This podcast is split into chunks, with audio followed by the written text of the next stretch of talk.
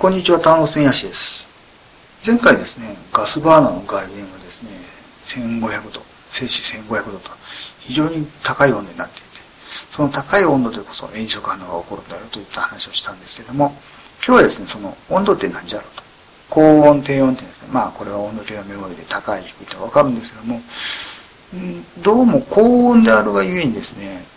これは大変だということもなくてというですね、ちょっとややこしいことがで、まあ、サウナというですね、入浴施設がありまして、で、これはですね、大体90度を超えるようなすごい温度にですね、熱せられていまして、で、ここでですね、まあ6分とか10分とか12分とかですね、我慢して、その後ですね、ザバッと水風呂を浴びてですね、汗を流してといったですね、入浴する方法があるんですけども、でもそのお風呂に行った時にですね、大きな湯船なんかで浸かるところがですね、例えば50度なんて温度があったらとても暑くてですね、これ入ってられませんと。で、有名な草津温泉なんかですね、えー、温泉が湧いてるところも90度を超える高温で、それが各地のですね、温泉宿に配られると少しは温度が下がるようにですね、街中をですね、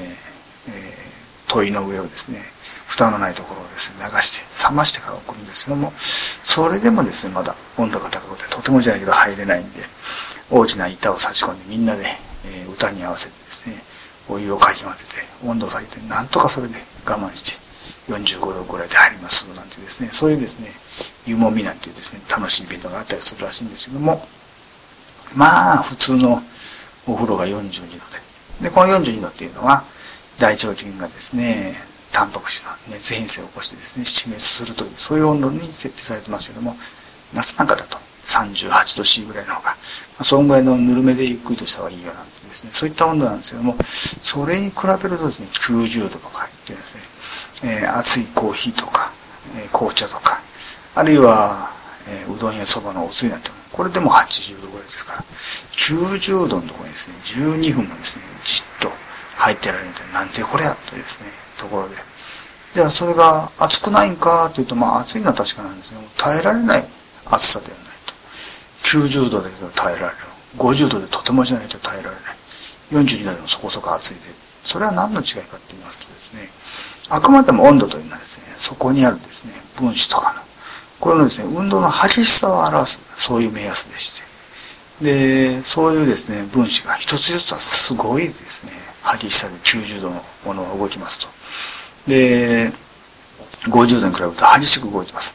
で、そういったことでですね、温度計とかにですね、それが、えー、見ることができるんですけども、いや、なぜですね、これがですね、空気が90度に熱せられていると、水が50度に熱せられているのでですね、全くですね、そこにある熱せられている物質、その分子のですね、密度が全く異なります。密度が異なるということはですね、同じ時間、例えばですね、単位時間の1秒間なんかにですね、私のですね、体にですね、ぶつかってくる90度の熱運動している酸素の分子とか窒素の分子っていうのを数と50度に熱せられてですね、水分子の数。これは全くもって桁違いに違いますね。ざっくりとですね、計算して、100度の水はですね、100度の水蒸気になるときに、体積が1700倍ぐらいになりますよ、ということはですね、密度は1700分の1に減少しますからね。そうすると同じ時間内にですね、同じ面積にですね、ぶつかってくる粒子の数も、まあ、2000倍は違うだろうと。そうするとですね、まあそれほどですね、激しいですね、動きをしているんですね、粒子であっても、数がたくさん当たらないと。それはですね、熱くないよね、と。で、この場合熱くなるとですね、私自身がですね、そういった粒子の衝突して、私の体を構成しているですね、タンパク質分子なんかに熱運動が移されまして、で、体を構成する物質の分子が激しく熱運動していくのが、これが熱くなると、体温が上がるということだと考えればですね、それだけのですね、熱運動のエネルギーっていうのが、これはまあ物質がですね、動き回ってる運動エネルギーと形でですね、与えられるんです。けども、衝突されたことで、その衝突された勢いがですね、私の体を構成する分子に移り変わって、で、体の分子がですね、激しく運動するようになると、体温が、熱くなると。で、42度超えるタンパク質が変性して、大変なこと、火傷になっちゃうと。いうことになるんですけども、で、そんなわけでですね、いわゆる低温やけどというそんなに熱くないところでもですね、長時間さらすとですね、えー、十分な熱量、ジュールが移ってきまして、自分の体の中の部分的に局所的に温度が高くなるんで、低温やけどというですね、そういった皮膚とか、皮膚の深部のですね、組織に障害を与えるという、そういうことが起こってしまうんですね。そんなわけでですね、温度が高いのはもちろん危険ですけども、温度が低いからといって安全かということはそうではなくて、えー、自分の体よりも温度が高いものであれば、どんなものからでも必ず高温側から低温側にですね、熱が流入してきまして、でそれでですね、分子の熱運動が激しくなって、ついにですね、分子の位置エネルギーといったものに影響を与えると、共有結合が切れたりとか、いったことが起こってですね、化学変化を始めると。いうことがありますんで、熱と温度っていうのは少しですね、次元が違うものですから、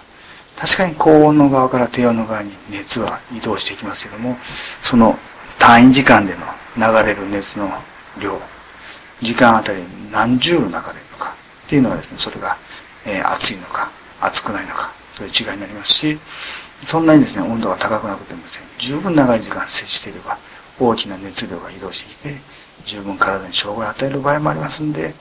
まあ、いたずらにこう、怖がらなくてもいいんですけども、だからといって、そこそこ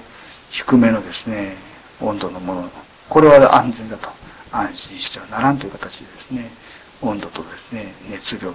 換気についてですね、今一度見直してもらえたらどうかなと思います。それではまた。